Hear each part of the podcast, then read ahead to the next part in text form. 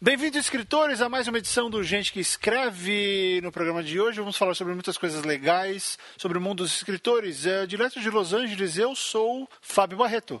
E de São Paulo, eu sou o Rob Gordon. E nós dois juntos vamos falar aqui, né, coisas curiosas sobre o mundo da literatura e hoje vamos falar sobre quem lê e quem escreve, as diferenças dessas duas pessoas. Vamos falar sobre descrições e vamos continuar um pedacinho do papo da última edição. O Gente que Escreve começa em 3, 2, 1, vai!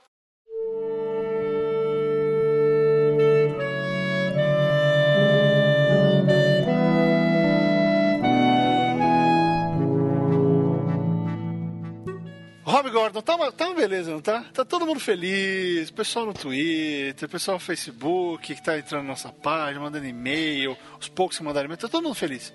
Parece lua de mel, Começo né? de namoro. É. Não, começo de namoro. Começo de namoro. Começo de namoro. Tá todo tá tão, tão bem, tem morango com chocolate no quarto, champanhe, tá aquela alegria, né? Aquele é o cara que assina o Netflix pela primeira vez, né? Meu Deus, o que, que eu É. assisto? Ah!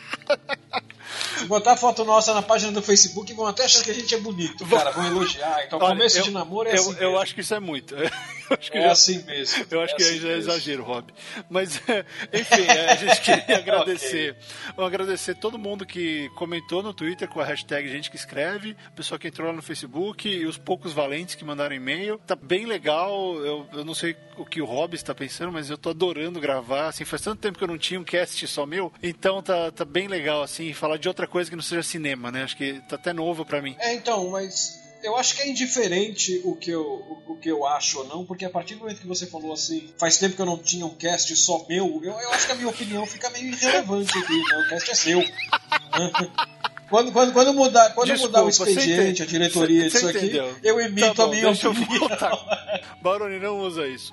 Não, pode colocar isso de sacanagem, pode usar sim. Não, pode só meuzinho, sim. porque sempre cinema, sempre era podcast de outra pessoa, que eu era eh, convidado, Eu fazia sei parte da disso, equipe. eu sei tá bom, disso. o podcast é nosso, desculpa. Ai, ai, enfim. Ah, então eu vou emitir minha opinião. Então eu vou emitir minha Emita a opinião. Pô, eu opinião. acho bem legal também, sabia? Eu acho bem legal. A, a Luísa tá rindo aqui de mim, ela tá zoando tanto com a minha cara porque eu fui possessivo.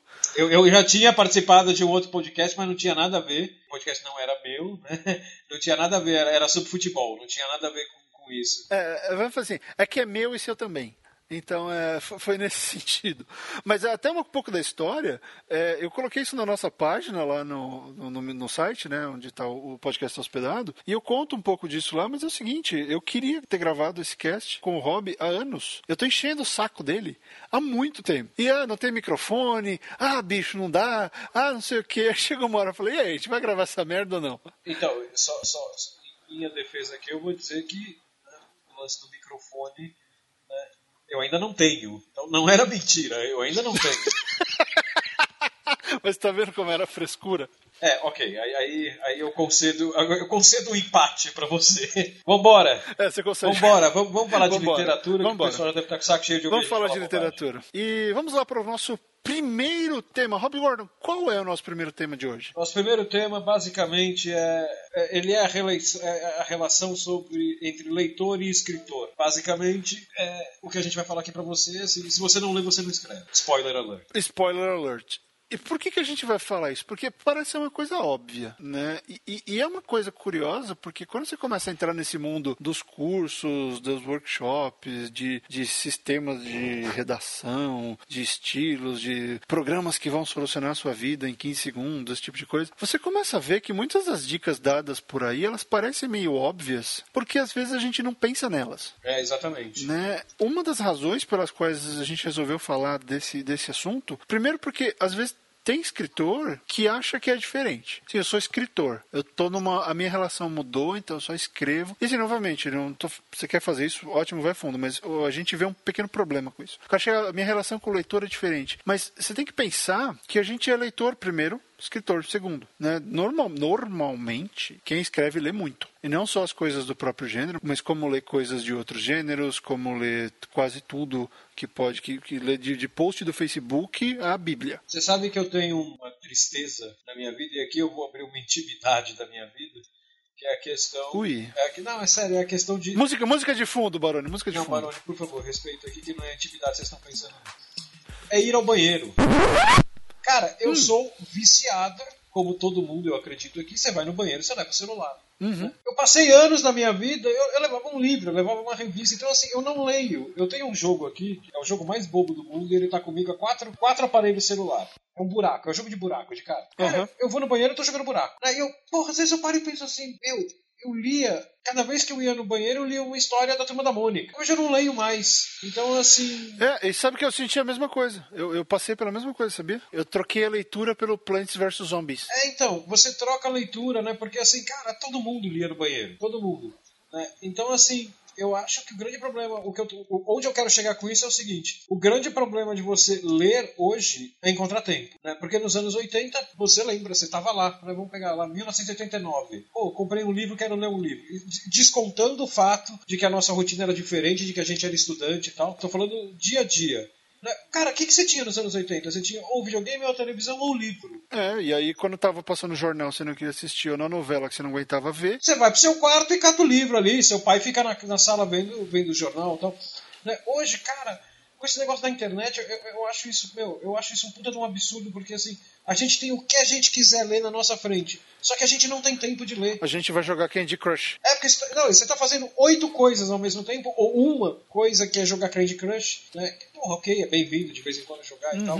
Então, eu, eu- o, o que eu acho é assim, eu, eu criei, daqui a pouco a gente fala mais disso em detalhes, eu criei uma disciplina para ler. Eu, eu, eu, eu criei isso. Porque, meu, se você. E aqui vai a primeira dica do dia. Se você parar e pensar assim, a hora que pintar um tempo, eu, eu leio o livro. Ou leio a revista, ou leio o negócio que eu comprei para ler. Cara, não vai pintar o tempo. O dia vai te engolir. É, você Né? Você tem que criar uma rotina. Você tem que fazer o tempo acontecer. E isso também vale. Eu vejo muita gente do, do curso Escreva Sua História falando que é, ah, eu, eu escrevo quando dá. Tudo bem, às vezes é o que a vida permite. Né? Você trabalha o dia inteiro, você chega em casa podre, ni- ninguém está criticando por isso. Mas se você não pelo menos se esforçar para chegar em casa e falar, olha, é, eu vou chegar em casa detonado, mas todo dia, pelo menos eu vou olhar para o Word. Olha para ele, por meia hora, por 20 minutos, eu vou bater um parágrafo. Né? Isso Sim. acaba ajudando, vai quebrando um pouco, porque é a questão da prática. E a gente está falando do leitor barra escritor, porque é o seguinte, quando a gente para de ler, e esse é o grande risco, é a razão disso, quando a gente para de ler, a gente fica fechado ah, no que a gente conhece até aquele ponto. Então você se fecha para novos gêneros, para novos estilos, para novas escolas, para novas influências. E dois, você passa a só ficar falando com a sua cabeça. E isso pode ser um pouco perigoso, porque a sua temática pode começar a girar em torno da mesma coisa o tempo inteiro. Você vai começar a se reciclar em vez de, de criar coisas novas. Então são vários riscos. Não estou falando que vai acontecer. Né? Tem gente que funciona assim e tá fantástico. Mas você pega o, o Stephen King, o Neil Gaiman, o Brandon Sanderson, esses caras, eles leem pra caramba. O Orson Scott Card, esses caras falam de todo mundo. Eles encontram tempo, pra você ver, escritor profissional que só faz isso da vida. Os caras arrumam tempo pra ler, sabe? Eles, por quê? Você tem que entender o que tá acontecendo no mercado, não é nem checar concorrência, porque eu eu não gosto muito desse termo, né? Concorrência. Acho que todo escritor acaba sendo aliado no fim das contas. Você tem que checar o que os outros estão fazendo, você tem que dar uma olhada no que o mercado tá querendo ler. Se você quer escrever profissionalmente, entender o que o mercado tá publicando é chave. E outra coisa, né? Eu acho que se você é um escritor, especialmente de ficção, não científica, ficção, Uhum. teoricamente você é um cara que gosta de histórias bem contadas. Vo- Você, você não é assim. Não existe uma pessoa que fala assim, pô, vou, vou começar, vou ser escritor. E daí no quarto texto o cara decide, pô, gostei disso, é legal. Primeiro vem a paixão, depois vem o ato. né? Então, assim, primeiro você se apaixona pela história, depo- depois vem o ato de escrever. Então, assim, não é só uma questão mercadológica, é uma questão que te faz bem, é um negócio que você gosta. E não é porque você escreve uma história que você vai parar de consumir as histórias dos outros. É, exatamente. Você não é o melhor do mundo e, e ni- ninguém, ninguém acha que é. Esse é o negócio. Os melhores escritores do mundo, eles leem pra caralho. E eles se orgulham de ler pra caramba. Porque senão, o que, que ele vai ser? Porque sabe o que acontece? Eu li isso hoje, não, agora não sei se eu vou achar aqui. Deixa eu tentar ver se eu acho o autor que falou a frase. Não achei, não vou achar. Bom, Oh, fala a frase aí depois. o cara falou uma coisa interessante que era, era na linha do adote um estilo de vida e não uma ele chama de piece of work em particular, um, um trabalho, um texto, que é basicamente assim: Aham. você não é o seu livro. Você é uma série de coisas, de decisões, de escolhas, de informações juntas num- num- numa pessoa e essa pessoa gera livros. Né? Se você fica. Isso é uma coisa que me afetou muito profissionalmente durante anos, porque eu sempre fui o correspondente. Eu sempre fui o meu trabalho. Eu, eu, eu fiquei muito atrelado a isso. E na hora que esse trabalho começou a diminuir, porque o jornalismo virou de né, barriga para cima, ou subir no telhado, o que você preferir, você não tinha o que fazer, cadê? Eu, eu era a função, eu não era muito a pessoa que fazia as coisas. É, é, você não é alguém que executa a função, você é a função, né? Ou seja, aquilo, a gente cai até em umas coisas que eu, que eu, e a Marina, que é a menina que, que escreve terapia comigo, a gente já explorou. Né? Exatamente. Né? Você deixa de ser o cara que pode, que inclusive escreve, para ser só as palavras que estão ali. Porque fora daquelas palavras você não existe. Porque o que, que você faz? Você passa o dia inteiro olhando para o seu livro. Né? Não, você tem que. Você precisa. Isso é uma coisa. É uma, é uma dica para sanidade, na verdade. É, é, interessante que você pense nessa frase que é adote um estilo de vida. Esse estilo de vida vai ser condizente com o que você faz e ele vai te ajudar a produzir mais. É uma história, por exemplo, o Jack London, né, um dos maiores escritores da literatura mundial, quando ele estava escrevendo sobre o mar, ele não ia muito para o mar. Ele pegava e ia para um boteco, ia para uma taberna do lado do porto, pagava um drink para uns três caras que estavam ali para escutar as histórias dos caras. E não era nem que ele queria as histórias dos caras, ele queria estar em contato com gente que passava a vida inteira no mar. É, exatamente, exatamente. Ele queria estar em contato com, com aquilo que ele precisava ser naquele momento. Né? Não com o ambiente, com uma pessoa que ele queria ser naquele momento para escrever melhor. É, e aí o que acontecia? Ele, ele transformou isso, como ele ia toda semana para esse bendito desse, dessa, dessa bendita dessa taberna, ele acabou criando esse estilo. Ele ia, ele conversava com os caras, começou a fazer um monte de amigo. E tem uma história que eu não sei se é verídico ou não, mas parece que ele sempre pegava grana emprestada com o dono de uma livraria, com o dono de uma banca, porque ele era duro, então ele Sim. falava: me empresta um dinheiro. Ah, por que não? Já te devolvo. Ele ia pro bar, pegava, e quando ele recebia o dinheiro por um livro ou por um texto, ele voltava, tá aqui, ó. Tá aqui o dinheiro que você me emprestou. Porque era um ciclo. Então, ele começou a criar uma vida em torno do que ele precisava fazer, mas o que, que fazia? Trazia amizade, trazia várias referências, transformava ele em alguém, em alguém diferente. Então, virou o estilo de vida é, dele. Ele uniu o útil ao agradável. É, né? assim como o Hemingway, que era um débil mental que ficava indo atrás de guerra, que ficava indo atrás de desgraça humana para pegar e escrever as coisas deles. Então, eu, os livros do Hemingway eram um fruto, eram, eram um efeito colateral do trabalho dele como correspondente na, na guerra. Então, você, você para pensar, isso foi um erro e eu aprendi da pior maneira possível. Eu tive um ano e meio, dois aí de muitos problemas, porque eu estava super atrelado. Né? E isso acontece com a gente, quando a gente vira escritor, quando a gente para de ler. Porque a gente começa a ficar muito preocupado com o nosso e esquece do que está acontecendo, sabe? Você não pode deixar de ler o seu autor favorito. Você não pode deixar de descobrir novos autores. Especialmente essa safra nova de brasileiros escrevendo. Sabe? Mas eu acho que, eu, eu acho que o.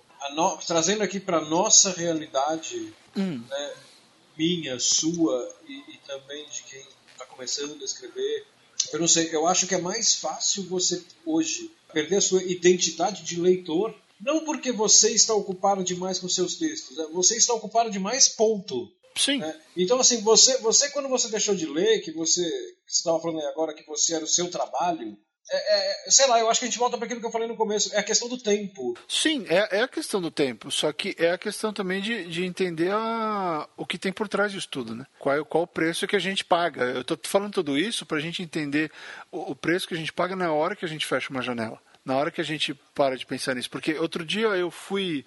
Eh, eu andei divulgando bastante o curso, aí eu entrei num grupo do Facebook e tinha uma menina pedindo: Ah lá, estou com problemas para passar da página 30.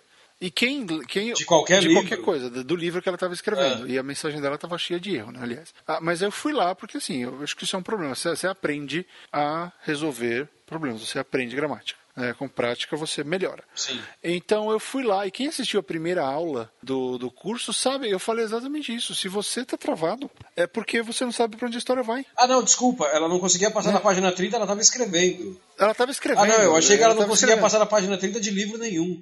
Que tipo, ela cansava, sabe? Não, não, ela estava de escrever. De, de livro como leitora, tô falando. Não, como escritora. Sei. E aí eu falei para ela, olha, tem curso aqui e tal, e eu ainda passei mais uns dois links de outros cursos e livros que eu acho relevantes dentro disso.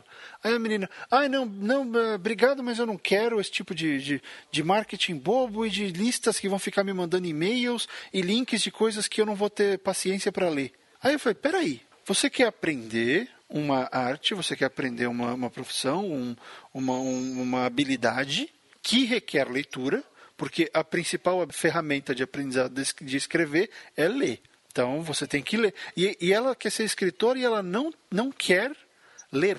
Aí eu fiquei pensando, mas peraí, tá errado. Não dá liga. Um negócio que chama OPB. Hum. OPB é o que você devia ter feito aqui agora. OPB é uma hum. Assim, a menina vira e fala assim, eu não consigo passar da página 30 e tal. Pô, olha, deixa eu te ajudar. Tem esse curso aqui, tem essas outras coisas aqui também. Não, eu não quero isso, que isso é marketing. Daí entra o OPB. OPB é, ok, passar bem. É isso, cara. Ok, passar bem. Então fica aí. É, mas e aí, sabe o que aconteceu? E aí foi uma coisa curiosa. Várias pessoas começaram a concordar com esse fato de que ah, não tem muita coisa para ler. Um, que não dá tempo, logo confirmando a sua teoria. Uh, e dois, que eles não querem. Não, não, vou ler tudo isso para quê? Então, então, o problema é que é o seguinte, o problema é que é o seguinte, você não tem tempo hoje, é uma coisa. Só que o, o não ter tempo virou bengala para quem não lê. Né? Eu já tive problema profissional aqui de, de, de texto. Eu fui contratado para fazer. Inclusive, eu participei de um debate com isso hum. uma vez, por causa disso, um debate num evento, que é o seguinte: que é aquela história do. Ah, ninguém lê texto longo no Facebook. É o too long didn't read, né? A pessoa, inclusive, faz isso. É, então, amigo, é o seguinte: ninguém lê texto ruim. As pessoas não leem textos ruins. Né? Se o texto é longo e bom, o cara que gosta de ler, lê. Daí você vira, o cara que me falou isso era um cara grande de agência, virou e falou assim: Eu não tenho tempo de ler um texto desse tamanho. Eu falei, cara, eu acho difícil de acreditar, porque toda vez que eu passo pela sua mesa, você está assistindo um, um, vídeo musical no YouTube. Né? Então, assim, você tem preguiça de ler. Né? Então, assim, se você tem preguiça de ler e vai culpar o tempo, aí é uma outra história. Né? Aí é um problema seu com você mesmo, você é preguiçoso. Agora, eu acho que o problema de encontrar tempo para ler, se você tem disposição, é algo que hoje é difícil e tem que ser trabalhado. Eu insisto nisso. É um negócio que, que tem que ser trabalhado com cuidado, porque se você tem plano de escrever, ou eu quero escrever, quero começar a escrever, ou já estou escrevendo, não, você não pode deixar de ler, mas em hipótese alguma, cara. E pode ser É, porque, é, cara, é fundamental que eu falei a melhor ferramenta. E isso vai te mostrar várias coisas, vai te dar várias ideias do que fazer com o seu trabalho, como você pode melhorar. Quantas vezes. Um dia eu estava eu tava na biblioteca, fazia anos que eu não tinha encostado e nunca tinha visto em inglês. Eu peguei o, o Cântico para Libovitz, abri comecei, eu li três páginas, eu não queria mais sair da biblioteca, eu, tinha, eu tava, passei rápido, falei, nossa, eu preciso ler. Mas aí eu saí com as três primeiras páginas e falei, caramba, e se a história fosse por aqui? E aí eu comecei a pensar numa versão alternativa pro, pro Cântico para Libovitch, porque eu tava numa outra vibe, eu queria que a história fosse para outro lado, e a história meio que se relacionou comigo de outra forma depois de tantos anos. Cara, é maravilhoso você poder olhar para duas linhas que seja e falar, nossa, putz, que, que abertura de livro fantástica. Sabe? Eu tô lendo é, um livro chamado é. Leviathan Wakes, que, cara, é a melhor abertura de livro que eu já li na vida. Em duas linhas o cara me faz querer ler o calhamaço de 500 páginas dele. Duas linhas. Acabou. Caralho. Acabou. E é simples, é efetivo e mata pau. Pronto. Ele fez o que precisava ser feito. E o Leviathan Wakes faz parte da minha retomada. Porque eu fiquei um tempão sem ler constantemente, porque eu estava tão envolvido com tradução, com escrever. E, e, cara, tudo isso que eu estou falando é porque aconteceu comigo eu, eu passei, eu tive o último ano, eu li muito pouco. E eu percebi que estava fazendo mal. Que isso estava deixando meu texto redundante, estava ficando muito então, preso. Eu vou além, eu, eu vou além. Isso, isso, isso, isso, isso me faz mal, não só como escritor, como ficar sem ler, como pessoa. E aí, porra, claro, é um negócio pessoal meu.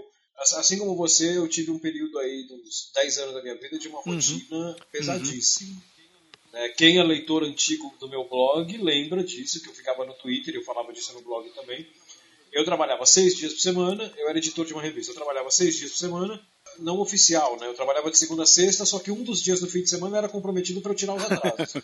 e todo dia era mais ou menos entre. Eu chegava umas 10 e meia, 11 da manhã, e eu. Daí o, quem está ouvindo está pensando assim: o cara é um vagabundo, o cara chegava às 10, 10 e meia. E eu ia embora todo dia às duas da manhã, então eu não era tão vagabundo assim. Às vezes ia às quatro, às vezes varava a noite lá dentro sozinho. Uhum. Porque eu tinha um problema que era o seguinte, né? Eu ficava das 10 às 8, das 10 às 7, vai apagando incêndio da redação inteira, coordenando equipe, manda freela, manda fotógrafo, contrata não sei o quê. Quando todo mundo ia embora às 8, eu escrevia metade da revista. Todo mundo foi embora às 8, eu sentava e falava assim, agora eu vou escrever. E, eu chegava, tinha leitor meu dessa época que dava risada, que eu, tava, eu ficava no Twitter e escrevendo, Twitter e escrevendo. E daí eu virava e falava assim, porra, duas e meia da manhã, eu estou escrevendo há 12 horas, cara, eu preciso parar um pouco. Já sei, vou escrever uma crônica no blog. Ou seja, eu escrevia para descansar de escrever. É. Né? Por quê? Porque escrever a crônica para o blog é uma boa. Mas, cara, eu chegava em casa, eu queria morrer E, pô, e o dia foi bom, rendeu, tirei o atraso da revista, tô em dia com tudo, escrevi no blog. É, mas eu queria morrer que eu não lia, cara. Eu não conseguia ler, eu só lia coisa do meu trabalho. É. É, então o que, que eu fiz? Do, dos dois anos pra cá, primeiro eu tenho, eu tenho, né, todo mundo fala assim, ah, o melhor amigo do homem é o cachorro. Não, não é o Kindle. O melhor amigo de um homem é o Kindle. Cara, eu falo isso pra todo mundo, é o melhor amigo do homem. É, então, cara, eu criei uma, uma rotina que assim, eu vou deitar, a não ser em casos excepcionais, pô, teve uma festa aqui em casa, beberam Você tá 10 quebrado. amigos.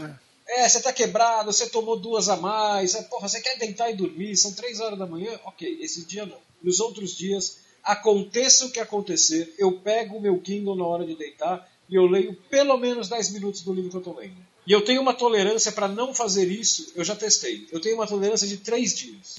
Estou fazendo isso há um ano, um ano e meio. Eu tenho uma tolerância de três dias. Se eu ficar três dias sem ler à noite na cama, cara, no dia seguinte, depois desses três dias, eu acordo já.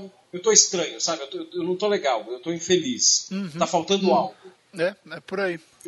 Então, assim, puta, eu, eu me orgulho demais disso, cara, que eu saí de um tempo que eu não tinha tempo de ler nada, né? E hoje eu criei uma rotina assim que se eu não leio, eu sinto falta.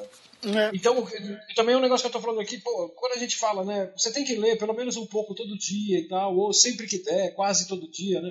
Pessoal, ninguém tá falando aqui de você sentar e ler uma hora e meia. É. né? Ninguém tem uma hora e meia. Mas se você criar um hábito de 10 minutos, 15 minutos, meia hora que seja, já funciona. Já funciona. Sim, e, E outra coisa- E a gente tá falando de quem, tá, de quem já passou da fase que não tem mais tempo. Porque você pega a galera, a galera que tá entrando na faculdade e tal, tá todo mundo com tempo pra caramba lendo cinco livros por semana, né? É. E outra coisa que, que para mim é, é engraçada, né? Então eu, eu tive esse, eu criei esse hábito que foi pessoal, não foi nem como escritor, foi pessoal. Mas esse hábito pessoal ele me, ele me levou a um hábito de escritor que é o seguinte: quem me conhece, o Barreto sabe disso também, o Barreto compartilha disso comigo. A gente sempre foi fã, muito fã, eu e ele, de ficção e fantasia.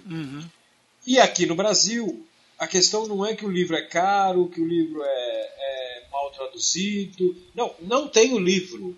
Né? Tem livro que você quer que não é lançado no Brasil.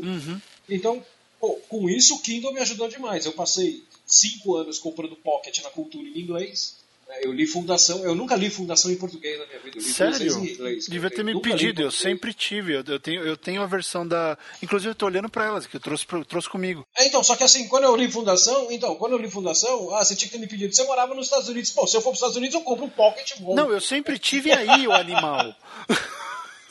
Enfim, Aliás, ó, peraí, Jabá- Jabá não pago, mas eu acho que é válido fazer. A Aleph relançou a fundação com É, umas vi, capas eu maravilhosas. Então, quem tiver interesse por conhecer Isaac Asimov, eu recomendo duas coisas dele. Um é um conto chamado A Última Pergunta, que é o melhor conto da carreira dele e arrisco dizer um dos melhores contos que eu já li na minha vida.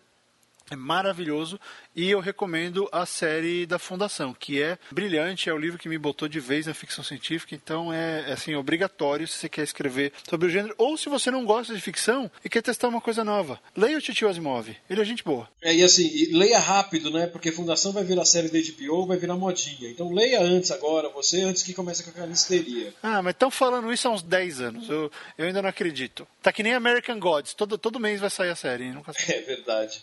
Mas então, e daí eu lia muito em inglês. Cara, eu fiquei. A gente tá em 2015, né? Eu acho que entre 2008 e 2012, por aí. Cara, 90% dos livros que eu li era em inglês. Porque não tinha aqui. É, o Kindle me ajuda muito com isso. Porra, eu tô com vontade de ler o livro tal do Star Trek, né? Porra, que eu adoro. E não tem aqui, que merda. Cara, eu entro, pego, pego o e-book, compro o e-book, pronto, tá aqui na minha mão e leio. Só que chegou um determinado momento e hoje eu consigo balancear isso muito bem. Eu preciso ler em português. né? Eu, leio em inglês, leio em inglês fluentemente, é, adoro, mas eu preciso ler em, português por quê? porque é o idioma que eu penso, é o idioma que eu escrevo. Eu preciso ler para arejar o meu texto, entendeu? Então a leitura ela faz isso também, ela areja o seu texto, ela te traz coisas novas, ela traz desde o óbvio vocabulário até construção de frase. Com certeza. Que é- eu acho que é a melhor coisa, você vê como as outras pessoas fazem, né? Exatamente, exatamente. Você sai daquela preconcepção que você já tem sobre alguma coisa. E, pô, tem muita gente testando um monte de coisa, sabe? Isso faz, e areja tudo, né, Rob? Porque faz você. me faz me questionar. Fala, pô, podia ter feito assim no livro tal, no texto tal. E não fiz. Pô, vou fazer isso num outro. Não, tem o contrário. Às vezes você tá lendo o texto, você tá lendo o livro, você tá gostando do livro, e você para. Isso já aconteceu comigo algumas vezes. Né? Não são muitas. Muitas já, já seria arrogância. Mas você lê o parágrafo e fala assim, porra, eu não teria feito esse parágrafo assim não, cara. Eu teria colocado esse começo no meio, o meio no fim, né? Porque fica com muito mais impacto. Aí você fica com esse negócio na cabeça e fala assim, porra, né? isso não quer dizer que o livro é ruim, né? Quer dizer que, porra, eu tô conversando, como escritor, eu estou conversando com o livro. Porra, isso é do caralho. Sim, é aquele exercício fantástico, não sei se você fez muito isso na escola, mas eu fiz, que era fazer paráfrase. Pega um texto de alguém famoso, vai lá e reescreve. Isso, isso. Com, com o mesmo isso. conteúdo, só coloque as suas, né, só coloque as suas, a, a sua impressão ou o seu jeito. E cara, isso é um exercício que eu dou até hoje, eu falo para as pessoas fazerem, porque faz bem pra caramba. Eu meio que faço isso traduzindo, E é meio engraçado porque eu já traduzi mais do que eu publiquei em termos de romance, né? mas é, é, eu meio que tenho que fazer isso, porque quando você muda tudo para português, você tem que manter a essência e tem que mudar a língua em alguns casos. Né? Tirando o caso específico do Gaiman, que eu optei por deixar o, a linguagem dele assim. Então, para deixar mais próximo de como ele narra. Porque eu notei que às vezes alguns editores já tiveram tendência de, de reescrever É. de acordo com o que eles achavam. E aí ficavam, ficava até um texto legal, mas não era o game. Né? E aí quando você lê em português e lê em inglês, você percebe, ups, tá diferente, tá bem diferente. Olha, eu, eu, não, eu não vou dizer o nome do livro aqui porque eu não lembro qual que é, de verdade, senão eu diria sem o menor problema. Uhum. Mas teve um livro que eu, que eu li nessa fase de ler ficção em inglês Hum. e eu já tinha lido em português. Né? Só que eu tava nessa fase de pegar em inglês, então eu falei, porra, achei, fui lá na cultura, eu ainda não tinha o Kindle. Achei na cultura, devo ter achado ali por 12 conto, 14 conto, que, que os pockets na cultura eram baratos. Né? Aqueles pockets eram uma maravilha. Eu comprei todos os meus pockets de Star Wars lá. Nem sei onde está o livro que eu li em português, deve estar na casa da minha mãe, sei lá. Daqui, vou levar isso aqui para reler que eu lembro que gostei. Cara, é outro livro, é outro livro. O livro original é outro livro. Né? Às vezes perde ritmo e assim, não tô falando mal dos outros, não acontece, assim, você escorrega. É, não, acontece. E, e o, o. Então, assim, eu, eu acho se você vai ler e tal, pensando em termos de estrutura, cara, não, não, a não sei que você seja. Você queira ir mais a fundo, eu- o conselho que eu dou é nem se prenda nesse negócio do puta, será que isso aqui tá bem traduzido? Eh, Se o livro não tiver confuso, né, será que tá bem traduzido? Será que o cara escreveu assim mesmo? Cara, vai até o final. Né? Se você tiver curiosidade, depois você cata o inglês e dá uma E dá uma conferida, é. Ou sente ler, mas não fique, não fique, se, não fique se, se prendendo a isso. O lance é ler, ler ponto. Sim, ler e aprender com o que você tá lendo. E não tenha vergonha, que é um negócio que, que, eu, que eu, eu- era um negócio que eu, eu tenho muita facilidade, por exemplo, a Ana, minha mulher, não tem essa facilidade. Hum. Eu tenho. Eu leio por quê? Porque é importante para mim como pessoa, também é importante como escritor. O livro tá ruim, cara, larga no meio. Né, Você já não tem tempo para ler, não fica se forçando a ler um livro que você não tá gostando. Ele não é ruim de qualidade, é ruim para você. Você- Puta, eu não gosto da história, a história não me pega. Larga o livro e pega outro. É. Volta pra ele depois, né? Volta pra ele. É, volta pra ele anos depois, depois, você tenta. Cara, ler tem que. Ler, pra mim, essa é a chave de tudo, cara, que a gente vai falar aqui. Que a gente já falou, que a gente vai falar e que a gente tá falando agora. Ler e escrever tem que ser, antes de tudo, um prazer. Se você não está tendo prazer com aquilo que você está lendo, se você não está tendo prazer com aquilo que você está escrevendo, salva, fecha, fecha o livro e começa outro, guarda aquele, depois você volta. Ou não volta, não tem problema. É, pois é. É, A vida é curta demais pra você ficar perdendo tempo com um livro que você, que você não tá gostando e que você se propôs a ler pra você mesmo. É, acho que a frase é assim, né? A vida é curta demais para ler livro ruim, né? Exatamente. E aí, antes de fechar esse bloco, eu só vou fazer um parêntese que eu acho que os, os tempos pedem, né? Eu acho válido e eu até considero assistir série no Netflix como leitura. Explico. Porque os diálogos, aprender diálogo é, usando série de TV é uma coisa muito recomendável. Ah, sim, sim, eu Muito concordo bacana. com você. Porque os caras têm que. A, a medição sempre tá boa, o diálogo tá editado do jeito certo, ele tá acontecendo na hora certa, ele agrega valor. E o Netflix tem, tem sido muito, mas muito pentelho com o roteiro. A maioria dos roteiros deles tem sido fantástico. Então, se você quer referência para diálogo, quer pegar. Como eu faço diálogo numa cena de ação? Ah, ou vai ler o seu livro favorito desse gênero, ou procura alguém, vai ler Rainbow Six, vai, vai ler Clancy, ou, ou pega e vai assistir uma série do Netflix. Sim. Sabe, quer ver uma ficção histórica? Vai assistir Marco Polo. Eu não vi Marco Polo ainda, é bom? Cara, Marco Polo é muito bom. É Tá muito na, bom. tá na- tá- tá- tá na minha lista aqui. Né, eu assisti numa porrada só, sabe? Vai assistir Halt and Catch Fire, que é uma série sobre os computadores na década de 80. Cara, muito bom. Então você começa a ver que a qualidade do, do roteiro, especialmente para diálogo de TV, subiu muito. Então eu acho, eu acho que vale a pena, eu consideraria tempo de leitura se você está usando o Netflix como arma porque é muito bom. Então é interessante, é interessante procurar esse tipo de, de roteiro que te agrada para que você aprenda com ele. Né? Tem muita referência boa e aí é, é, é, melhor você não precisar da legenda, porque a legenda infelizmente é aquela, né? ah não é exatamente, desgraça às vezes. Mas se você tem como entender o inglês e ou tiver uma boa dublagem, eu acho que eu confio muito mais na dublagem do que na legendagem brasileira. Aprende, escuta aquele diálogo, vê se está fazendo sentido, entende como aquilo foi construído. Cara, é uma baita de uma escola. Né? Então acho que a mensagem de hoje é: não deixe de ler, arrume tempo, escrever é importante, é importante. Mas é importante que você continue lendo, que você continue mantendo as portas abertas para novas referências, para coisas boas que vão melhorar você como escritor. Então, a não ser que você realmente, eu tenho duas semanas, que nem estava terminando aquele texto em inglês que eu falei semana passada. O Rob leu, inclusive. Já mostrei pro Rob. Eu não fiz nada.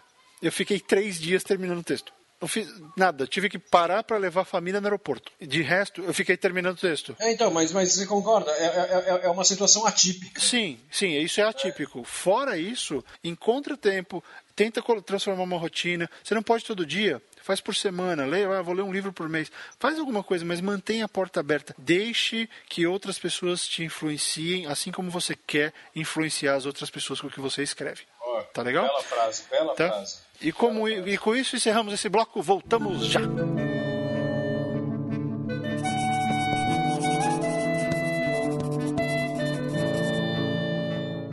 Muito bem, escritores, retornamos agora para o nosso segundo bloco do Gente que Escreve. E nesse bloco vamos falar sobre algo que muita gente pergunta, né? Acho que o Rob também tem. Ele deve. Não sei se tem tanto assim porque você faz crônica, mas como eu faço ficção e romance, tal, vem muita gente perguntando, que é descrição. Qual o problema de descrição? Descrição tem que ser longa, tem que ser curta, tem que ser detalhista, tem que ser do Tolkien, tem que ser a descrição espartana que eu fiz no Filhos do Fim do Mundo. Qual é o grande problema da descrição? Para que, que ela serve? A gente vai discutir isso agora. Continua essa pergunta pro Rob. Rob, para que, que, a descrição serve? Eu acho que ela serve, antes de tudo, para situar o leitor. Né? O leitor é, é ela que faz o leitor enxergar o que está acontecendo no livro. Sim, e onde eles estão, né? E onde a coisa está acontecendo. Exatamente. É, é, enxergar tudo o que está se passando no livro você tem o diálogo e a narração que conta o que está acontecendo, só que a descrição ela mostra aonde esse o que está acontecendo está acontecendo. É, a descrição é como se fosse a câmera. Exatamente. Imagina um filme, exatamente. sem a descrição seria um filme só em áudio, seria um audiobook. Né? A descrição ela, ela posiciona o lugar, ela diz como as pessoas estão, quem são essas pessoas e o que está acontecendo. E aí tem várias escolas. Né, tem gente que adora aquela descrição mais detalhada, que o Tolkien é famoso por ela, que é contar absolutamente tudo sobre cada passo do personagem, inclusive o sonzinho das folhas, que tipo de folha que é, as minhocas que estão por debaixo da terra e se choveu ou não nos últimos três dias. Eu, conheço, eu conheço uma pessoa pior que ele, cara. Ah, é? Quem é? É a Annie Rice.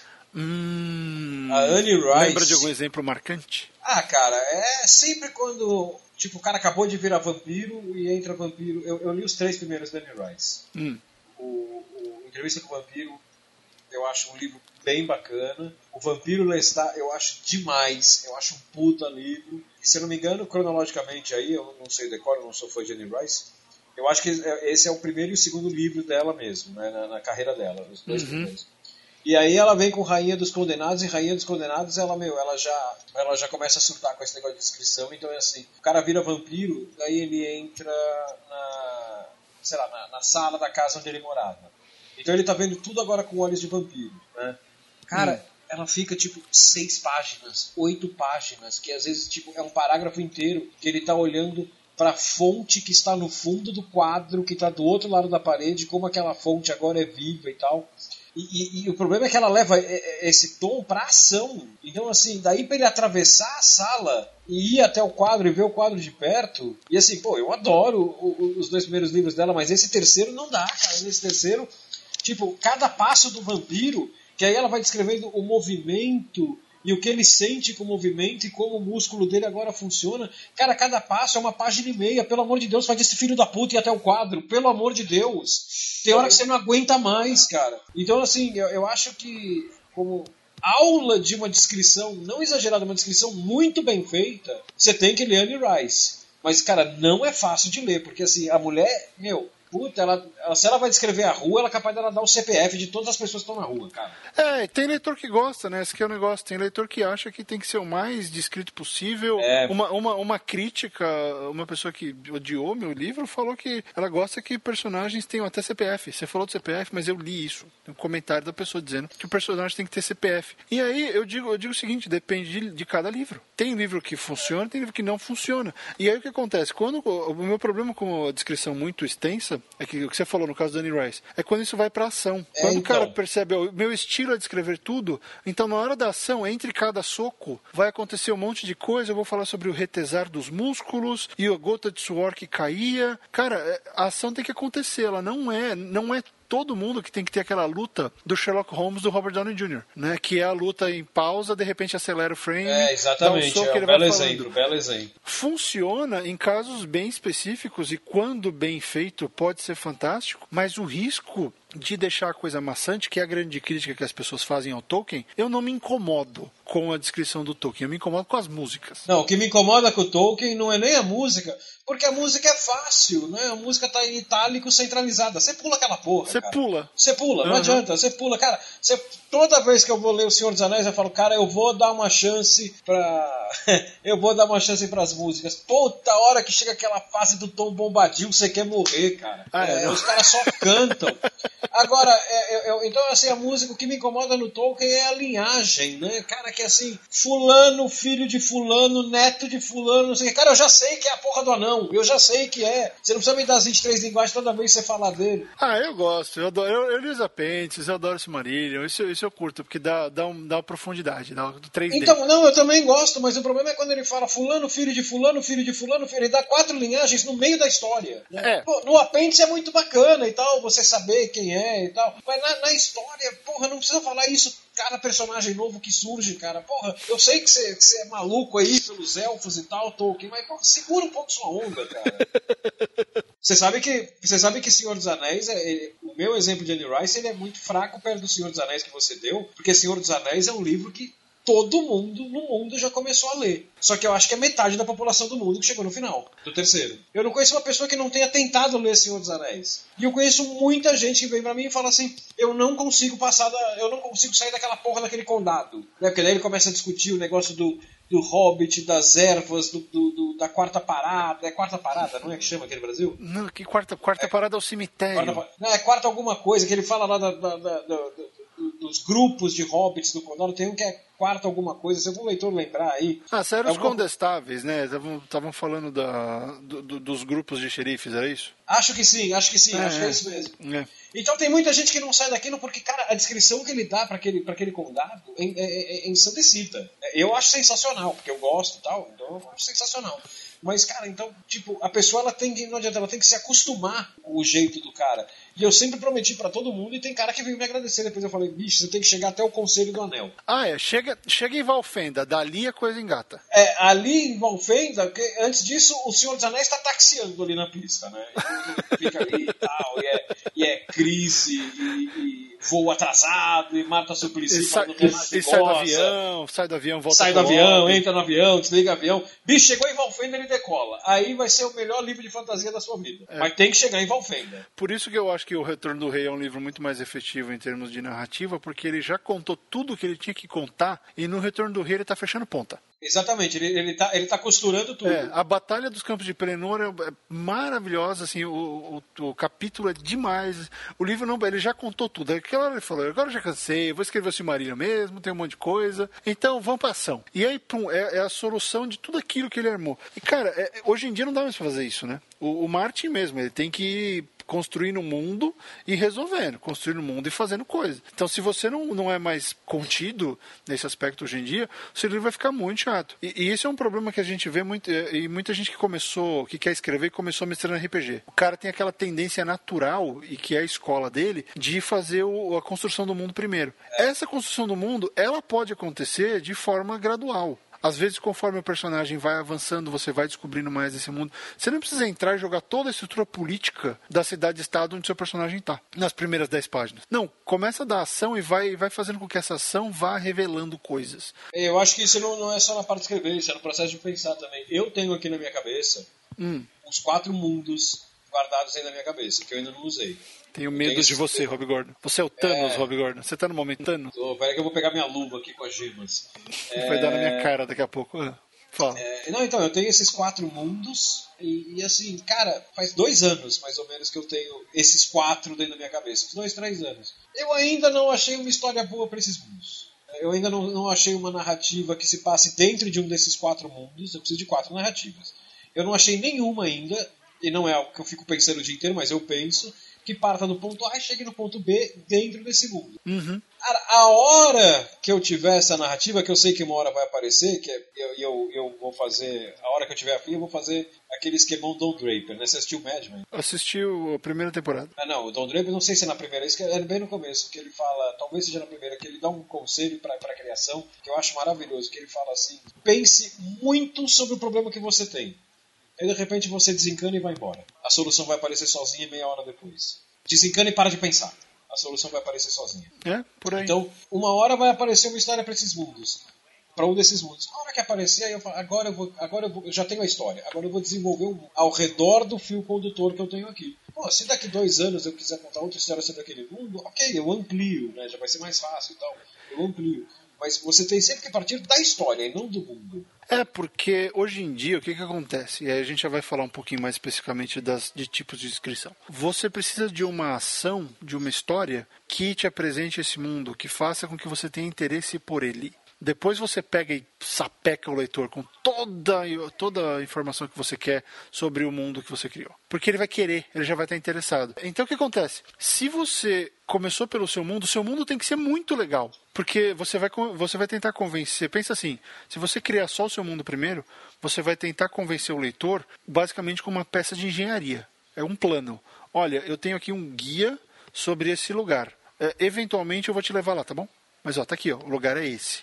Né? Diferente de você pegar, jogar um personagem lá e ir revelando aos poucos. E é aí que a descrição entra. Porque, claro, se você estiver criando um mundo completamente novo, que tem um ser que é uma mistura de pardal com sapo e nave espacial, você tem que escrever. Sim. Você tem que explicar quem é esse bicho, como é esse bicho, qual é a sensação que esse bicho transmite.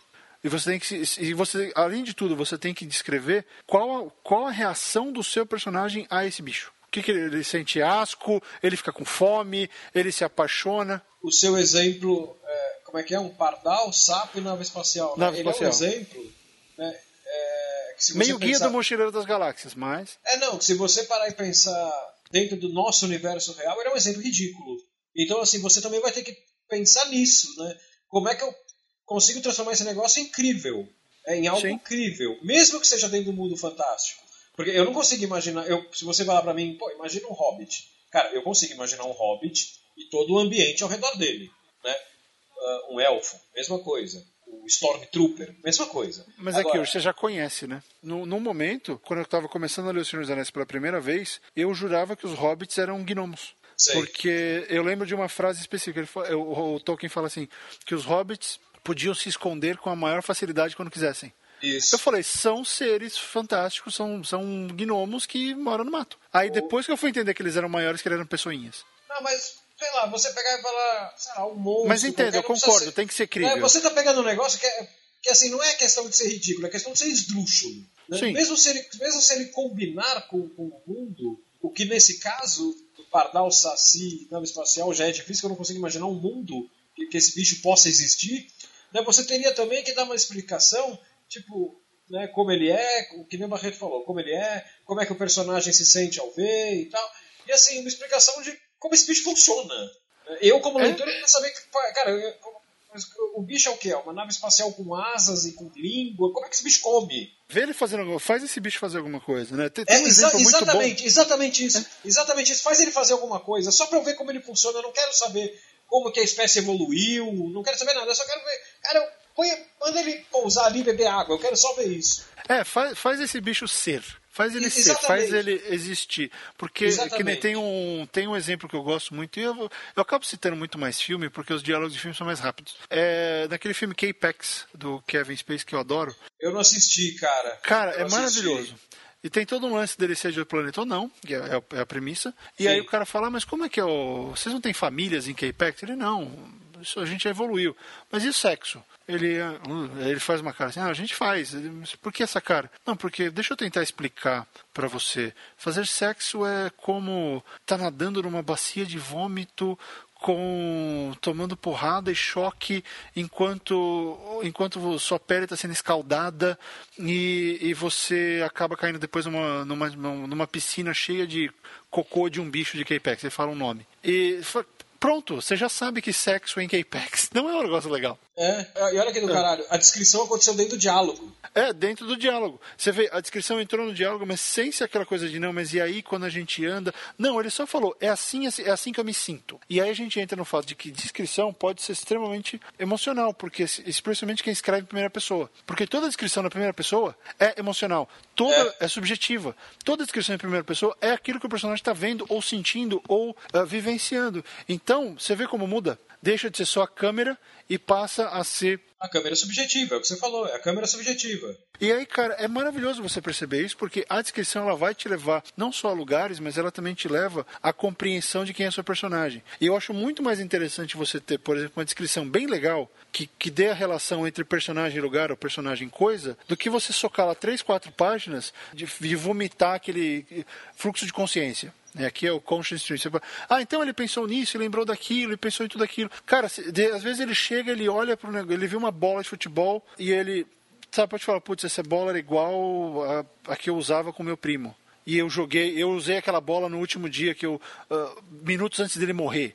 Pronto, você já agregou um monte. Você já sabe que é uma bola de futebol, que ela está num campinho, você já imagina a cena, e você já sabe que o primo morreu porque ele já contou. Então você consegue visualizar a cena por causa de uma descrição sabe? A descrição, é, eu, eu penso assim, a, a, parte da narrativa, o diálogo, ela te conta, ela, meio, ela é meio expositiva nesse caso, a descrição ela pode fechar, ela pode fechar, olha, eu já contei tudo isso, foi assim que aconteceu. Sim. Porque é uma, Sim. é uma você pensa para pensar, escrever uma trindade, né? uma tríade, é diálogo, narrativa e, e descrição. Você junta essas três coisas, elas funcionam super bem. Então uma tem que complementar a outra. A descrição, eu acho que ou ela abre, meu ver, normalmente, ou ela abre Olha lá, você está num campo de futebol. E se você está num campo de futebol, tipo, estou no Maracanã. Todo mundo sabe o que é Maracanã. Você não é. Estava no Maracanã, no arco inferior, onde você conseguia ver as barras de sustentação, o banheiro, o tiozinho do cachorro-quente e não sei o que.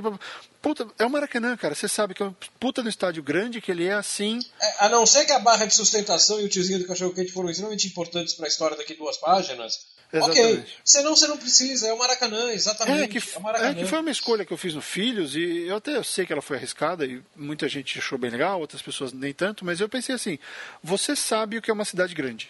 Cidade que tem trânsito, tem prédios, tem uma coisa parecida com a Marginal Tietê. Você sabe o que é uma árvore, você sabe o que é uma cadeira. Eu não preciso ficar descrevendo qual era a bendita da árvore. Olha, tinha uma árvore e as folhas é. estavam caindo. Pronto, era uma árvore que as folhas estavam caindo. É, você não precisa falar que é um IP roxo. Não, é, não tem porquê. A não ser que os IPs roxos estejam em extinção. Não, era uma árvore, você sabe que é uma árvore. Então, é. dependendo da sua história e de onde você estiver, usa o senso comum e entende que o seu ouvinte, o seu ouvinte, o seu, o seu leitor, o seu espectador, ele sabe o que são essas coisas. Né? Você fala para mim, ah, o ônibus espacial. Ok, eu sei que eu tô olhando para ele, que eu tenho um modelo da Endeavor na minha mesa. Eu sei o que é ônibus espacial. Se é uma versão nova que eu não conheço e você inventou, beleza, me descreve. Eu quero eu quero estar tá com você, é. eu quero te acompanhar. E você não precisa nem me descrever detalhadamente. Descreva a partir do princípio que eu sei o que é um ônibus espacial, mas eu não sei como é o seu. E ele tá tunado e ele tem dois carburadores na frente e neon. Pronto, eu já estou imaginando um ônibus espacial baiano, sabe? É assim, é. É, que nem o gato. Pega o gato do Miyazaki, o ônibus gato do Totoro. Pronto, é um ônibus Olha só, pega uma coisa que você gosta, vai fazer um exercício. Pega uma coisa que você gosta e descreve ela. Sabe? Eu descreveria assim: é um gato psicodélico em formato de ônibus que leva as pessoas ligadas ao Totoro de um lugar para o outro. Acabou. Um, um, ônibus em formato de, um, um, ônibus psicodélico em formato de gato. Pronto, é, é, exatamente aquilo que o Miyazaki desenhou. Eu gosto muito, eu gosto muito da descrição prática. Hum, ah, ele era, Porque, assim, nossa, assim, ele era muito fui, bom. Eu sempre fui é, tem gente que briga comigo e tal. Por pra quê? Mim, o Pratchett... Não, não, porque eu falo que para mim o Pratchett ele come o Douglas Adams com farinha. É que eu acho que o Douglas Adams é mais engraçadalho do que o Pratchett, eu não sei. Então, justamente. Eu dou mais risada eu, na, minha, na minha visão, na minha visão, o Douglas Adams ele é um cara que ele tem um monte de piada. Uhum.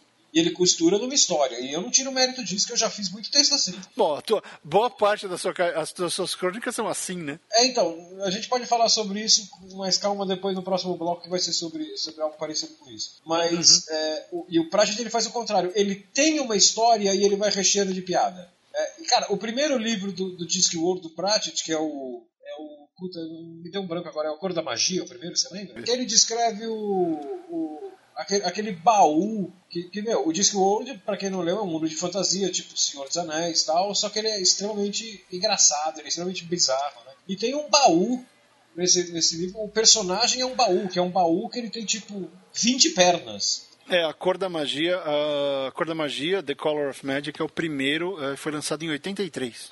Então, e tem esse baú, que ele é, ele é um baú, é uma bagagem, né? Aliás, acho que o nome dele é, é bagagem, se não me engano, faz muito tempo que eu li. E, e, então, não, imagina um baú com 10, 10 perninhas humanas, vai? Uh, de cada lado. 10, 12 perninhas, sei lá. Cara, então assim, dentro do Discworld, o negócio é freak pra cacete. Né? Até as pessoas que estão dentro daquele universo, elas olham aquele baú e acham aquele extremamente freak. Né? Então, pô, que que ele, é bizarro, ele é bizarro pra quem mora lá, né? É, então, cara, o que, que ele faz? Exatamente, então o que, que ele faz? Ele escreve aquilo em três, três, três, três frases, cara. Tipo, você, quando termina, você sabe que é um baú com perna e que é freak. Só isso, acabou. E você não precisa saber mais nada. Você não precisa saber qual é a madeira, você não precisa saber nada. Então, assim, você tem que resolver sempre de acordo com a história. É, exatamente. E o lance da relevância, né? Se é relevante, você coloca lá, porque uma das coisas, é uma tendência até mais moderna e muito puxada do cinema, mas tem essa tendência de que se você plantou alguma coisa na história, é legal que você volte a ela e feche. Sim. É que em algum momento você retome. Então, se, por exemplo, um cara no começo da sua história tinha uma valise preta, é muito interessante que essa valise tenha alguma função no final da história. Cara, para mim, o um exemplo brilhante disso no cinema são os, hum. são os irmãos Coen. Cara, se você pegar ah, de é. cada 10 filmes dos irmãos Coen, 8 tem uma porra de uma, de uma, de uma valise cheia de dinheiro. A, a, a, coisa gira em torno de uma mala cheia de dinheiro. Tem, tem filmes que você nem sabe o que tem dentro da mala. Você só sabe que ela é importante pra cacete. É, mas aí a gente tá falando do McGuffin, né? Não, não, não, não, não. O McGuffin seria se a mala fosse um embuste. Não, ali ela é o principal. As pessoas estão atrás, todo mundo está atrás da mala do dinheiro. Só que assim, não, eu ia falar do McGuffin, porque é, é, é, diferente do Hitchcock, que ele põe a mala de dinheiro lá no começo, que é o dinheiro do uhum. psicose, né? Sim. Com meia hora de filme, você aprende que aquele dinheiro não, não, não, não Cara, aquilo não importa. Você estava vendo... Porque a história não é aquela, né? O, o, o Hitchcock engana a gente. Então, justamente, né? ele é um absurdo. Nesse ponto ele era um absurdo. Ele engana você todo o filme. Né? É, você senta e fala assim, porra, hoje eu vou ficar esperto, hoje esse inglês não me pega. Com 40 minutos você vê que o inglês sacaneou ali. É, então, assim. Ah, é. A história não era dela, ela estava completamente fora, e a história era, na verdade, do Norman Bates, e aí você fica. Puta que pariu, como é que eu não percebi isso antes? Porque ele não te contou antes. É. O lance do Hitchcock é que ele não te contava as coisas antes. Que é, hoje em dia, o esquema do, do setup e do, e do payoff. O que, que é isso na, em linguagem de roteiro? é o fato de você armar no começo e fechar no final. Você tem que satisfazer a provocação que você fez sim, ao leitor. Sim, ela não pode ser gratuita. Né? É, não, ela não pode, ela não porque pode senão isso é o que a gente chama de ponta fechada. É. Né? A ponta fica fechada e a sua história fica meio estranha porque ela não tem lógica. Então, o negócio de você mencionar os, um objeto ou alguma coisa, é bom que tenha. Porque se você dedicou muito espaço, é bom que tenha alguma relevância. Se ela não voltar a aparecer, pois se você realmente dedicou 20 páginas a alguma coisa que só, só dura durante as 20 páginas, influenciou realmente dentro do seu personagem? Foi uma descrição necessária? Né? Porque o, o lance é isso. O, e uma, uma das dicas que a, que a Ursula K. Le Guin dá para escritores que é a seguinte, o, que, que muita gente reverbera, que é o menos é mais. Sim. Sabe? Seja econômica, diga aquilo que é, que é necessário para sua história. Não exagere, porque depois que você ficar famoso, aí você exagera. Aí você lança o Silmarillion do seu mundo. Os caras vão comprar que nem água, vai ficar do caralho. Mas por quê? Porque eles gostaram do Aragorn e do Frodo antes. É, exatamente. Exatamente. Né? Sabe? O momento que você virar uma marca, aí ok, aí você, você brinca à vontade e tal. Antes disso, você tem que pensar no que, no que o leitor vai, vai querer consumir.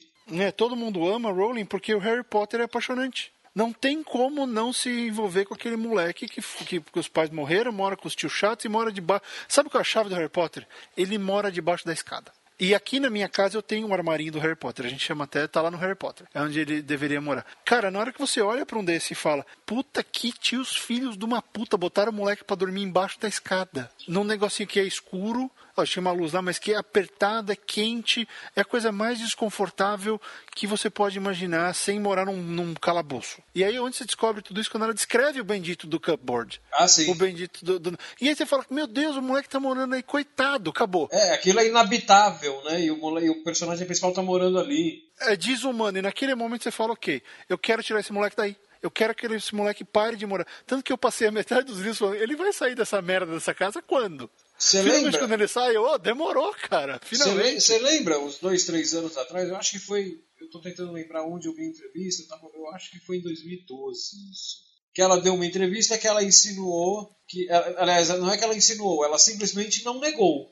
Né, que toda a história do Harry Potter poderia se passar dentro do armário na cabeça dele. Você lembra disso?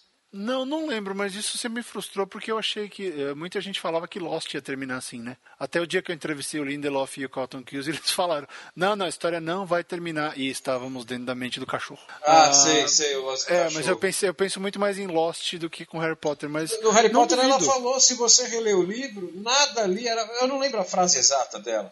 Nada ali Uhum. indica que aquilo não está se passando dentro da cabeça dele e ele está brincando com os brinquedinhos dele dentro do armário. Eu falei, cara, eu, eu surtei com isso. Eu fiquei tipo uns três dias pensando, meu, seria o maior caso de esquizofrenia da literatura mundial, cara. O menino é totalmente esquizofrênico. Né? O menino é totalmente esquizofrênico, cara. Ué, mas se você parar pra pensar. não, e assim, é nada coisa- indica. Nada indica. Mas aí vamos entrar no negócio, a gente já saiu do nosso tópico, mas enfim. A gente sempre sai, não adianta. A gente sempre não tem jeito. Esse podcast é o podcast mais estrábico, topicamente falando. Uma coisa que muita gente critica, até a minha esposa critica muito a a Rowling por causa disso. Porque tem muita, muita coisa reaproveitada. Mas, cara, o que é essa teoria que você falou. Como assim, reaproveitada? não- Ah, são, vários, são vários assuntos de clássicos, vários temas Ah tá, não é vários- reaproveitado dela mesmo. Não, não, não. Várias figuras de linguagens de outras coisas que a gente conhece bem. Ela juntou tudo, ela fez uma coxa de retalhos. Tanto que eu falo, o grande mérito dela é ter juntado tudo isso, parece novo, e ficou fantástico. Então, mas eh, vem cá, a gente tá. A gente, só parênteses rapidinho, a gente tá falando dela como a gente podia estar falando do Tarantino. Ah, é. E O Tarantino é um sujeito que nunca criou nada novo. Sim, sim. Ele, ele é um baita reciclador. Né? Exatamente. Mas é um bom reciclador, não, não é bom, gostamos dele. É, mas enfim, onde eu queria chegar com a Rowling é que o que se fosse isso, nada mais seria do que o, o Mágico de Oz. A Dorothy é completamente louca. Ela sonhou aquela porra toda. É, também, também. Ela pirou, ela estava lá dentro, né? Rolou o furacão, ela imaginou tudo aquilo. Cada per- que é o Alice no País das Maravilhas.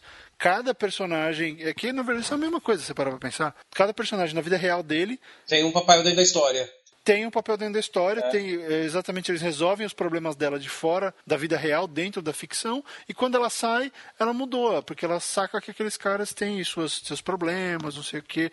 E é, o Gaiman faz isso no Neverwhere também. Você tem um monte de referência dentro e fora de, de, de, Lond- de Londres de baixo. Então, é uma ferramenta extremamente usada que ela usou bem, né? Mas se você parar pra pensar, ela podia transformar isso em esquizofrênico, ninguém ia reclamar, ninguém... Quem reclama de Mágico de Oz? É, então, mas eu acho, eu, eu- eu- eu acho que se, se a mulher termina o, o, o- o- sétimo livro diagnosticando o menino, que aí a essa altura ele tá com 20 anos de idade, eu acho que as pessoas iam jogar pedra na casa dela.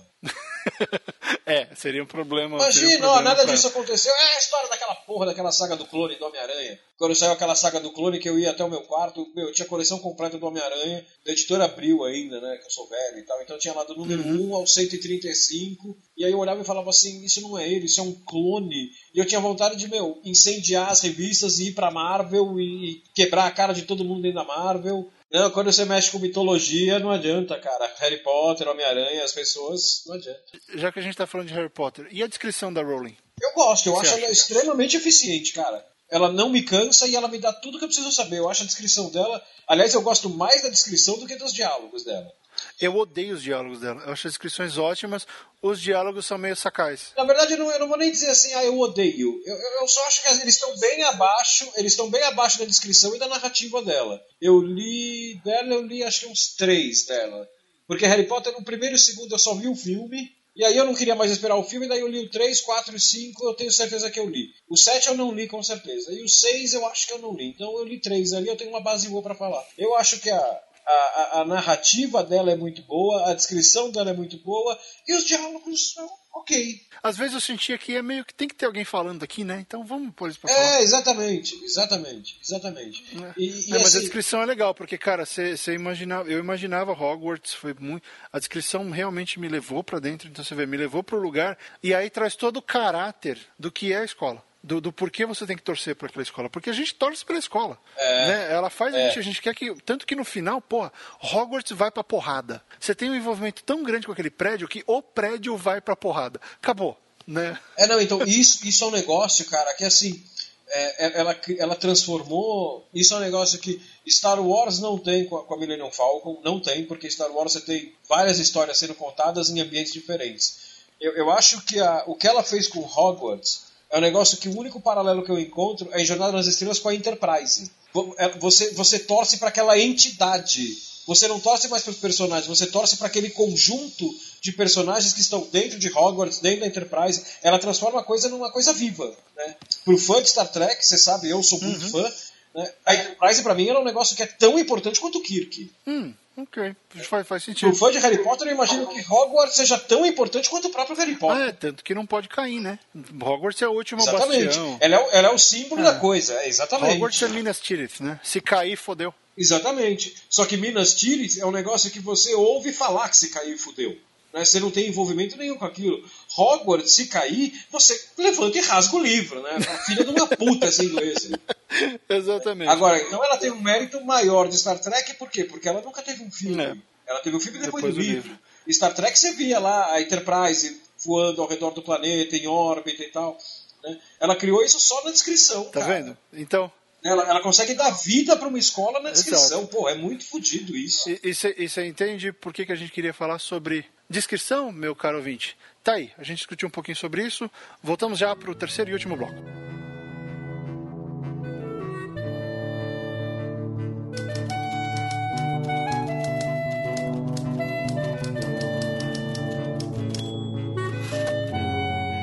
Estamos de volta agora com gente que escreve, com o terceiro bloco dessa edição, terceiro e último bloco. Vamos fechar o programa falando de um assunto que eu e o Barreto a gente já começou a falar sobre ele no, no programa passado e acabamos de propósito jogando para cá porque ele claramente ia render mais coisa. O que a gente vai falar agora? Vamos falar sobre o nosso gênero preferido para ler, ou basicamente o nosso gênero preferido e o nosso gênero preferido na hora de escrever porque pode ser diferente. No meu caso é, e no caso do Barreto também é. Não necessariamente vai ser diferente com todo mundo, no nosso é. Então eu vou começar fazendo uma pergunta aqui pro Barreto, que é, foi a pergunta que eu fiz na edição passada. Barreto, qual o seu gênero literário preferido? É a ficção científica. E qual o seu gênero literário preferido na hora que você está escrevendo? Qual é o gênero que você tem mais facilidade para escrever? Drama. Antes que você responda.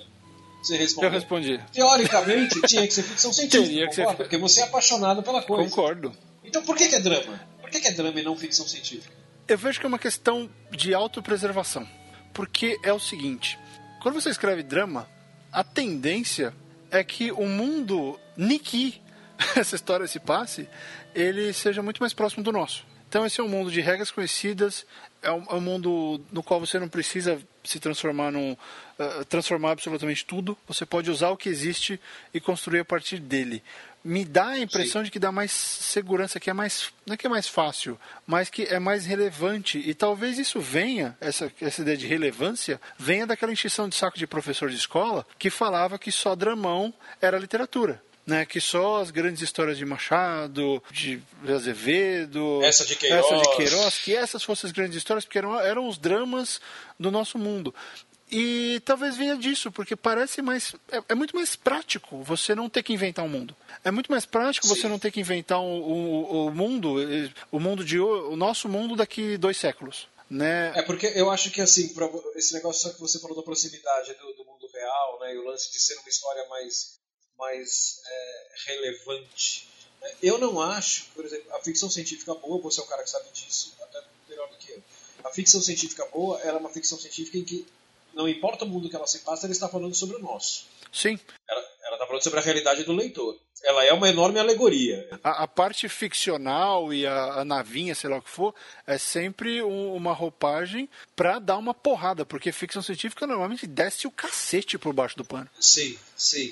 Sim, agora você tem um negócio que é aquilo que você falou, né? É mais fácil. Se eu vou contar uma história, uh, eu quero contar a história X. Né? Pô, eu vou contar isso em ficção científica. Pô, antes de contar a história, você. É aquilo que eu falei no bloco passado, né? Você já tem a história, agora você vai ter que criar um mundo. Agora, se você vai usar um drama contemporâneo, Nick Hornby da vida, você vai usar o ah, eu quero contar a história X. Você vai até a janela e olha o mundo, né? O mundo já está pronto. Tá. Né? Você, você, tem que ser bom e descrever e tal, de uma forma interessante, mas ele já está lá pronto. Sim. Você não precisa criar sim, do zero. Sim. E eu, talvez, eu, talvez a minha impressão de estudo é que seja um pouco de, de, daquela insegurança de autor. Né? Que, que é a questão de pensar, poxa, se eu criar o, o pardal misturado com sapo, com nave espacial, podem rir da minha cara, podem achar que eu sou um débil mental. Sim, agora se eu criar um ônibus que vai do Sacomã até a Paulista, ninguém vai rir, esse negócio existe. É, no máximo você inventa uma, uma, é. uma, bicicleta que te leva tudo. Então, é, é uma coisa. É, não, então, o negócio existe. É, existe. Né? é mais fácil. Ninguém vai achar ridículo. É mais fácil. E aí também vem a questão da aceitação do público, né? Porque é muito mais prático também para o público aceitar uma história passada no nosso mundo, uma coisa contemporânea. Sabe, quem vai falar mal de Virginia Woolf? Quase, quase ninguém ousa falar mal do King. E olha que o King força a barra, mas ele sempre, normalmente, ele força a barra em cima do nosso mundo. Né? Ele pega o nosso e transforma. Sim. O Gaiman faz muito isso, mas o Gaiman acho que ele, ele, é mais, ele é mais solto do que o King. O Gaiman vai para lugares que o King nunca imaginou ir. Né? O Gaiman inventa lugares. O King, ele normalmente ele usa o nosso. Claro, não estou falando de Dark Tower, tá?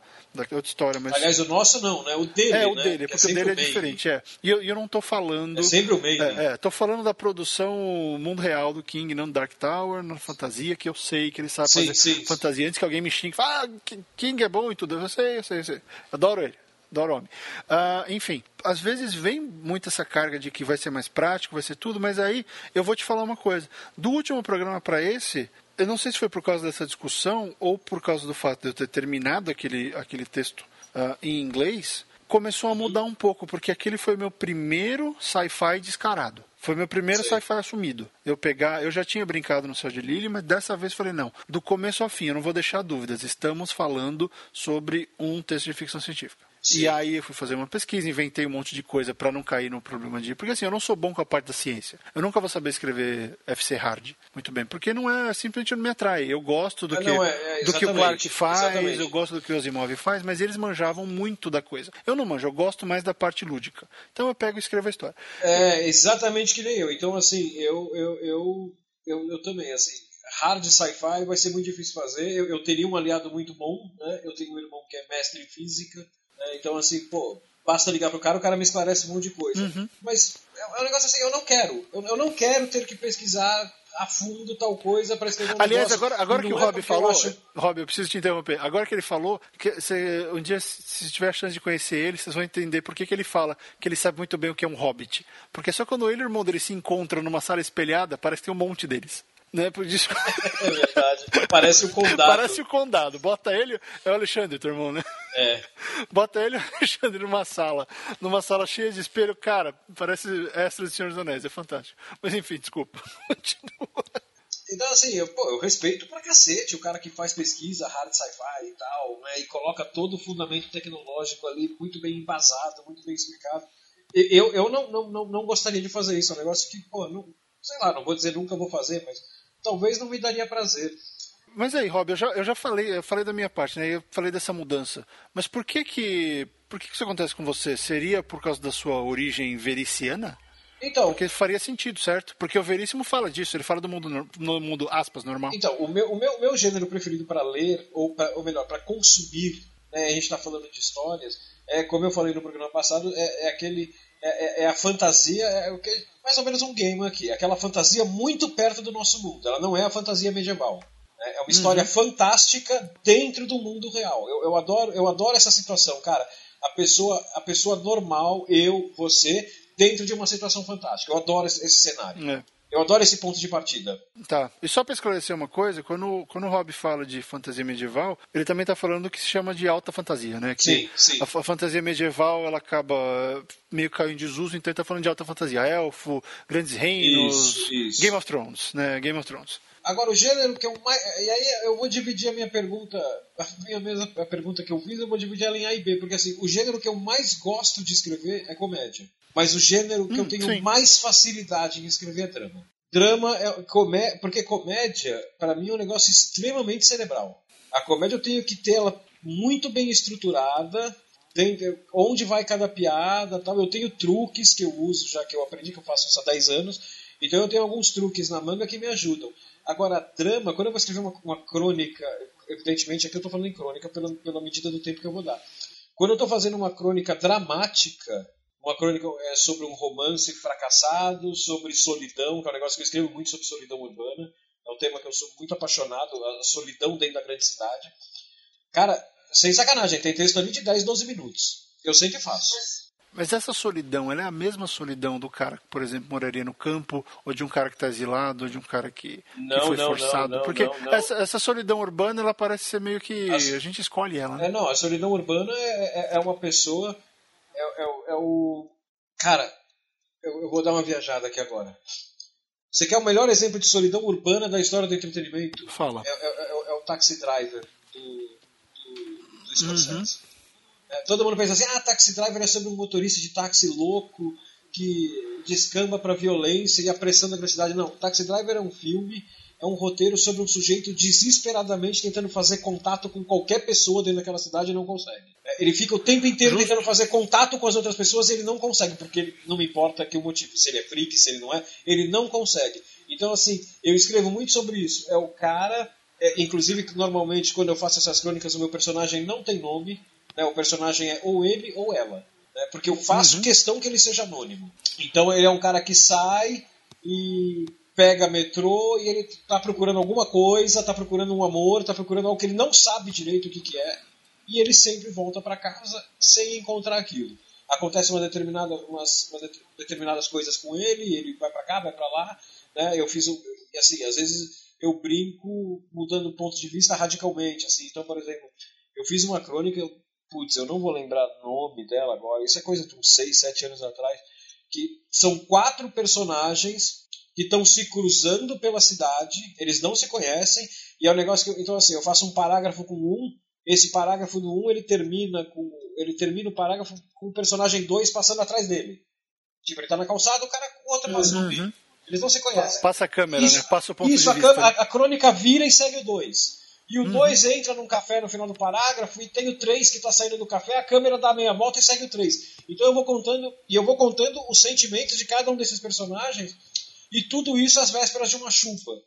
E aí no final chove tal, e eu, dou, eu, eu amarro tudo com a chuva no final. Então, assim, é um, esse é o tipo de texto. Claro, eu estou falando de um texto aqui de. É uma crônica, né? se ele ficar grande, uhum. eu estou falando aqui de 8 mil palavras. É, desculpa, 8 mil, 8 mil caracteres. É, eu ia falar, 8 mil palavras é um pouco grande. Não, 8 mil caracteres. É um negócio que eu faço, cara, é, é, é, uma sorte que eu tenho. É um negócio que eu sento, no momento que eu imagino a história, eu sento e faço em 15 minutos, 20 minutos. Agora, é engraçado porque o que eu mais gosto de escrever é comédia. E comédia é um negócio que eu fico para escrever, eu não tenho a mesma facilidade. Claro, às vezes eu sento e faço. Mas uhum. quando, quando, quando, eu engasgo ali. É, assim é mais fácil explicar. Eu não engasgo num texto dramático, mas eu posso engasgar na comédia. Pois é, eu acho que elas, têm, elas têm demandas diferentes, né? Elas são. Agora, um negócio que eu acho. Sim, sim. Agora, um negócio que eu acho que tem a ver com aquilo que você falou da autopreservação também é o seguinte. As pessoas adoram, graças a Deus, do, do, do, graças a Deus por isso, as pessoas adoram meus textos de comédia. Mas as pessoas se identificam muito com os meus textos dramáticos. É, e aí eu tenho.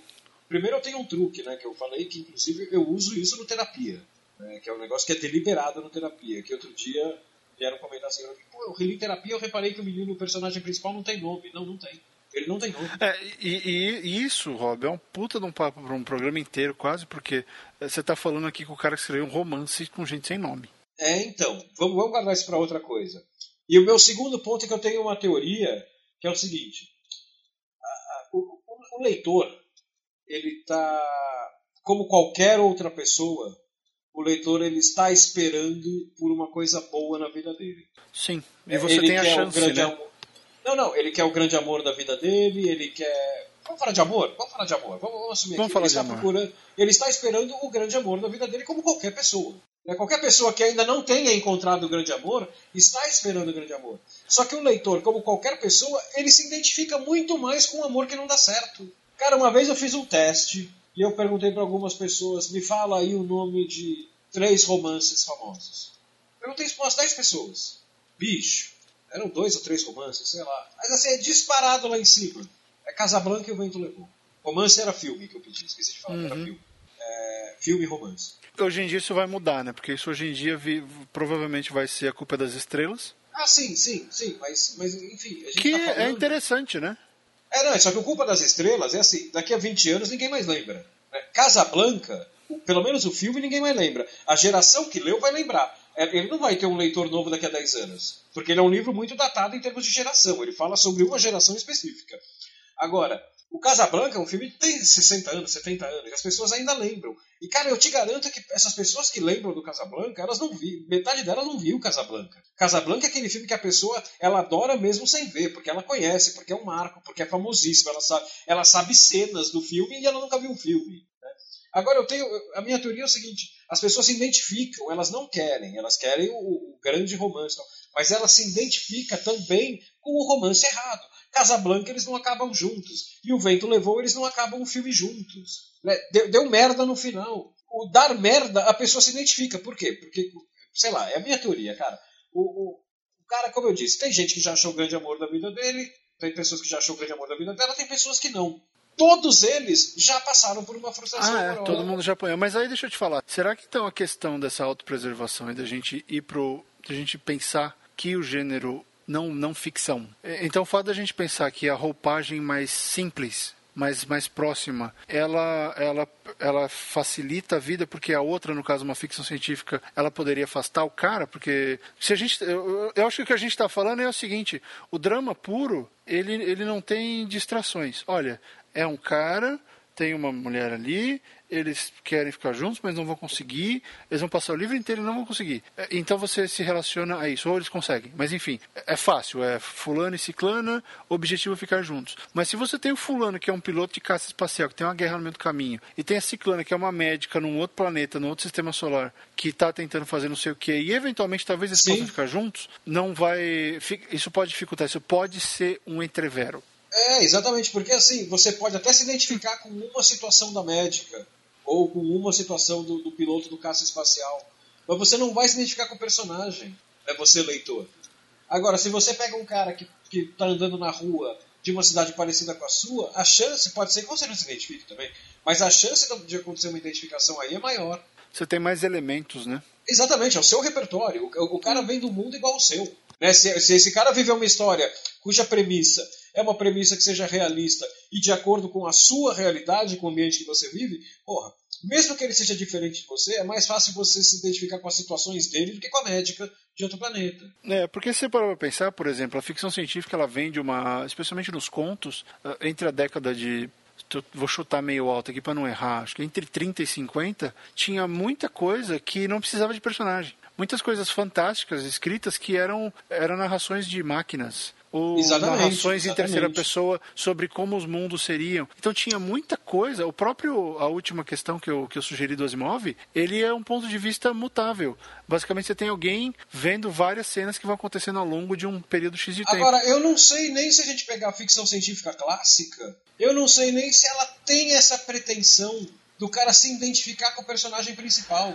Não, o objetivo, o objetivo é sempre dar, é dar a porrada, é usar a roupagem sim, sim, então, da ficção para a, a identificação, não adianta. A sua identificação com o personagem, ela, por mais que ela seja racional, né, você vê e fala assim, pô, esse cara é parecido comigo e tal, ela é emocional. Ah, é, ela é totalmente emocional. Agora, e a ficção científica, ela é um gênero muito, por mais que ela tenha momentos emocionais, ela é muito cerebral. Então, assim, eu acho que nunca nem foi a proposta dela. Se você pegar os grandes clássicos, não é a proposta do cara que você se identifique. Agora, num drama, Porra, se você se identificou, ou mesmo numa comédia, num negócio mais realista aqui, se você se identificou com o personagem, cara, metade do caminho pro autor tá, tá, tá, tá, tá ganho, metade do jogo tá ganho já. Você só é, não vai fazer esse adorar o livro se você fizer uma cagada muito grande lá no final.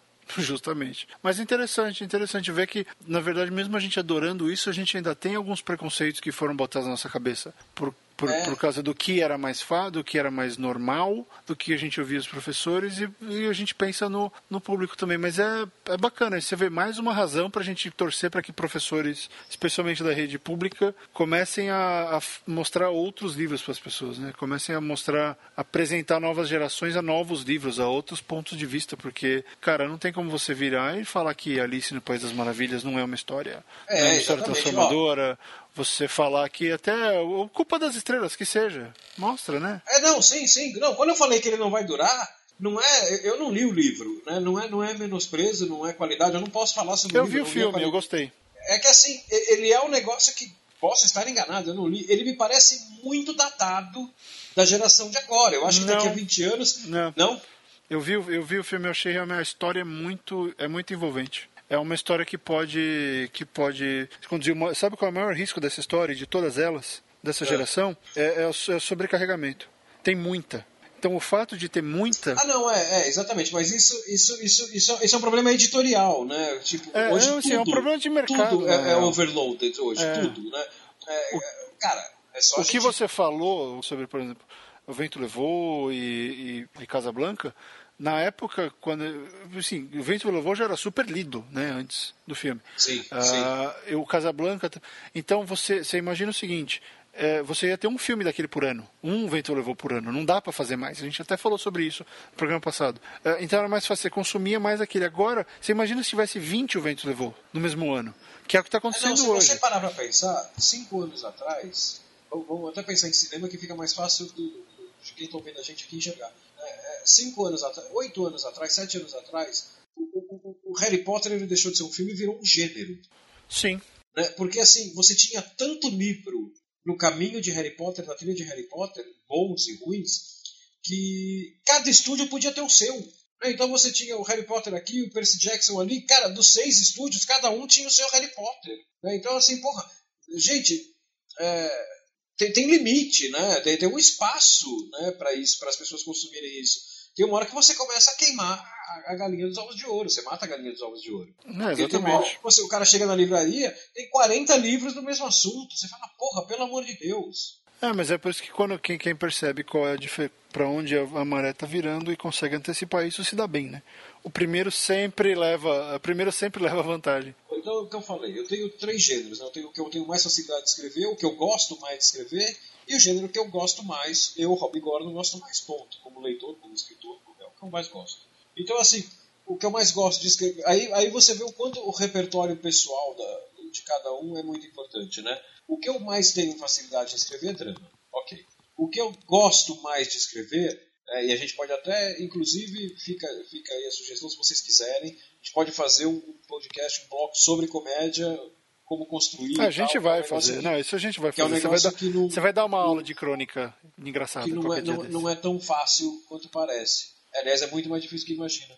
Que, que imaginam. Agora, a, a fantasia aquele que eu falei que é o meu preferido, e aí você vê como o repertório pessoal é importante, né?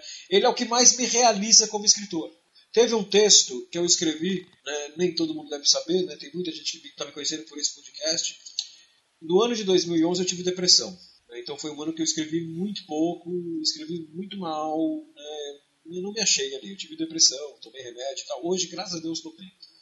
No, no, eu, eu acho que é no final de 2011 que justamente por causa da depressão eu tenho problema de memória com o ano 10, 11, 12. É tudo meio misturado para mim.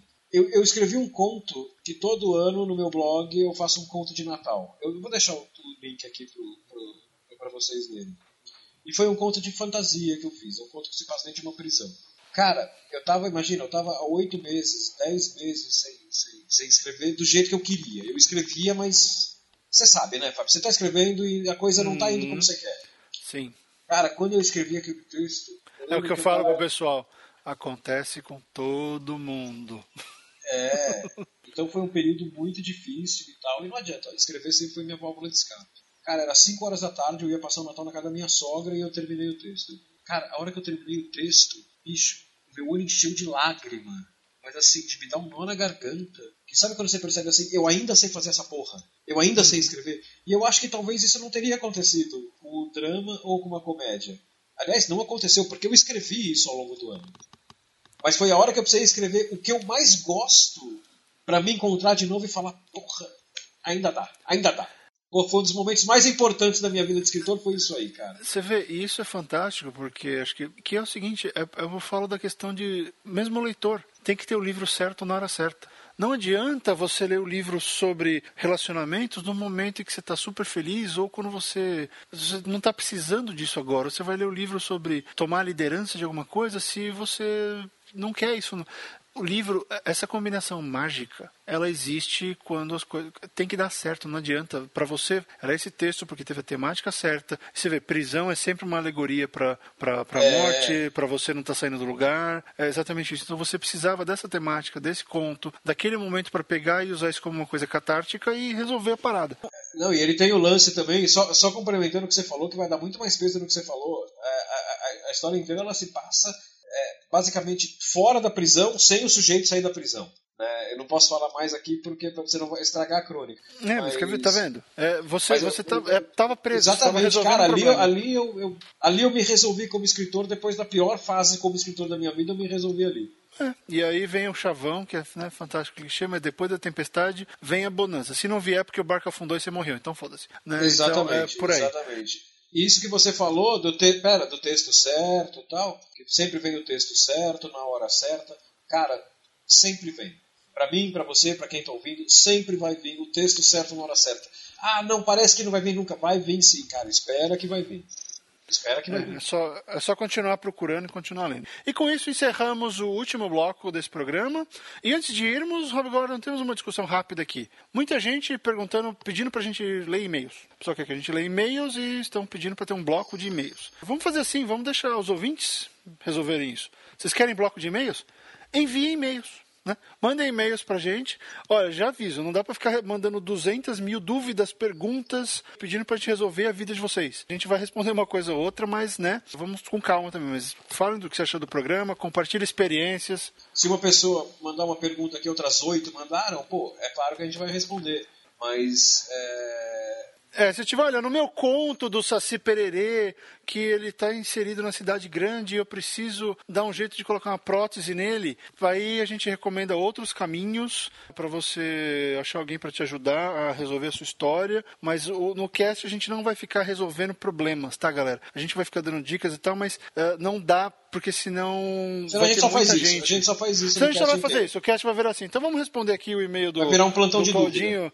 Dúvida. É, o Claudinho Oliveira quer saber como é que escreve diálogo de elfo. Aí não tem que ficar o programa inteiro respondendo isso. Sim. Então, para não ficar uma coisa chata e para ser legal com todo mundo, vamos falar de coisas mais. Uh, dúvidas mais recorrentes que aparecerem. Mas se for alguma coisa mais específica, sabe? O, o Rob faz isso profissionalmente, faz leitura crítica, ajuda, eu faço isso também. Se quiser conversar, a gente fala a parte, mas o, o cast, infelizmente, não vai dar pra gente ficar dando esse tipo de, esse tipo de apoio, porque senão a gente vai virar um plantão de dúvidas gratuito e, e, e aí o cast, o, o objetivo do cast não é esse. Esse é o ponto. E aí, tá? se vocês quiserem que tenha um bloco disso, onde a gente consiga responder umas duas, três dúvidas aí dos e-mails que a gente recebe, fala aí, Facebook, Twitter, é, comenta aí, manda e-mail, né, dizendo que você gostaria disso.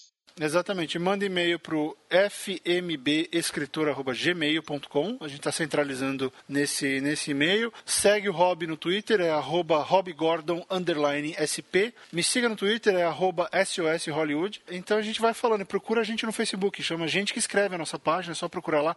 Gente, todos os links do que eu estou falando agora estão no post desse programa. Se você está ouvindo pelo iTunes, na descrição deve estar os links lá. Fica meio confuso, porque o iTunes não resolve isso muito bem. Vai no site, vai no Fábio, Fábio M. Barreto barreto.com barra GQE, gente que escreve, e entra lá, tem todos os links, tem links do, dos textos do Rob, tem do, dos livros dele que ele já publicou, das crônicas, referências que a gente está fazendo, tem os meus livros, os meu, meu curso, as informações estão todas no site, tá? Então procura, procura isso por lá, os links vão estar tá lá, infelizmente não dá para ficar repetindo o URL o tempo inteiro aqui, né? Fica, olha, siga no Twitter, no... não, mas já sabe, a gente está nas redes, procura a gente lá, então quem quiser aí o bloco de e-mails, escreve, manda e-mail, vamos abrir essa comunicação, vai depender muito de vocês. A gente não vai dedicar mais meia hora de programa para um bloco que, sei lá, duas ou três pessoas vão, vão ter interesse. Então, se tiver a demanda, a gente faz. Sim, exatamente. E aí, Rob, vamos deixar uma pergunta para que os ouvintes do Gente que Escreve respondam na nossa página de comentários uh, e mandem para a gente pelas redes sociais? Vamos, claro. Você tem alguma pergunta em mente, não? Eu, a semana passada a gente perguntou qual foi a sua primeira história, né? Como, você começou a escrever. Recebemos algum, algumas pessoas uh, responderam, mas vamos aí, pessoal, vamos só lembrar, né? A pergunta da semana passada é essa: qual foi a sua primeira história? E eu acredito que é uma pergunta legal, a gente está falando do gênero uh, nesse cast, seria qual gênero você mais gosta e por que você gosta desse gênero? Isso, boa pergunta. Né? Uh, comentem aí na nossa página, enviem, enviem pra gente por e-mail, uh, mas de preferência, né? Comentem no Facebook, na página do cast, para que todo mundo possa ver o que, o que você comentou. Sim. Tá, então, esse foi o nosso programa. Eu sou o Fábio Barreto. Até logo. E eu sou o Rob Gordon. Foi um prazer falar com vocês de novo. Tchau, tchau. Tchau, tchau. E que a força esteja com vocês.